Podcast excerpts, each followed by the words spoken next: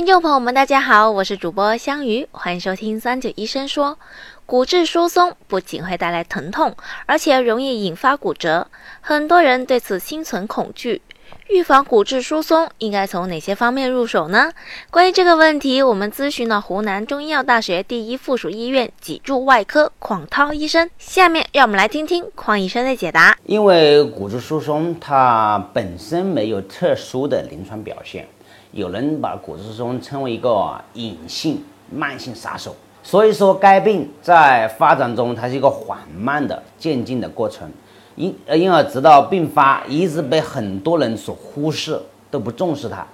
人体骨骼中的矿物质含量在三十岁左右可以达到最高值，我们称为骨峰值，是吧？啊，以后的话就慢慢慢慢慢的下降了。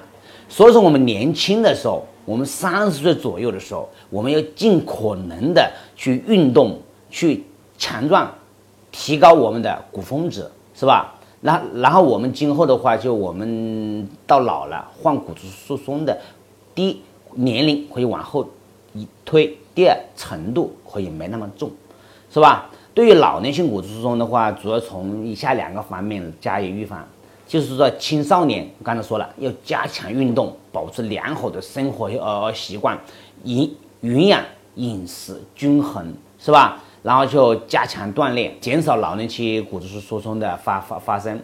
成年期到中年以后，可以在保证足量钙的摄入以后，钙的摄入，就是说我们要也是营养要均衡。然后我们再呃可以多食用一些含钙量比较高的食物，比如说牛奶啊、啊豆制品啊、奶制品啊等等。还有的话是一些蔬菜。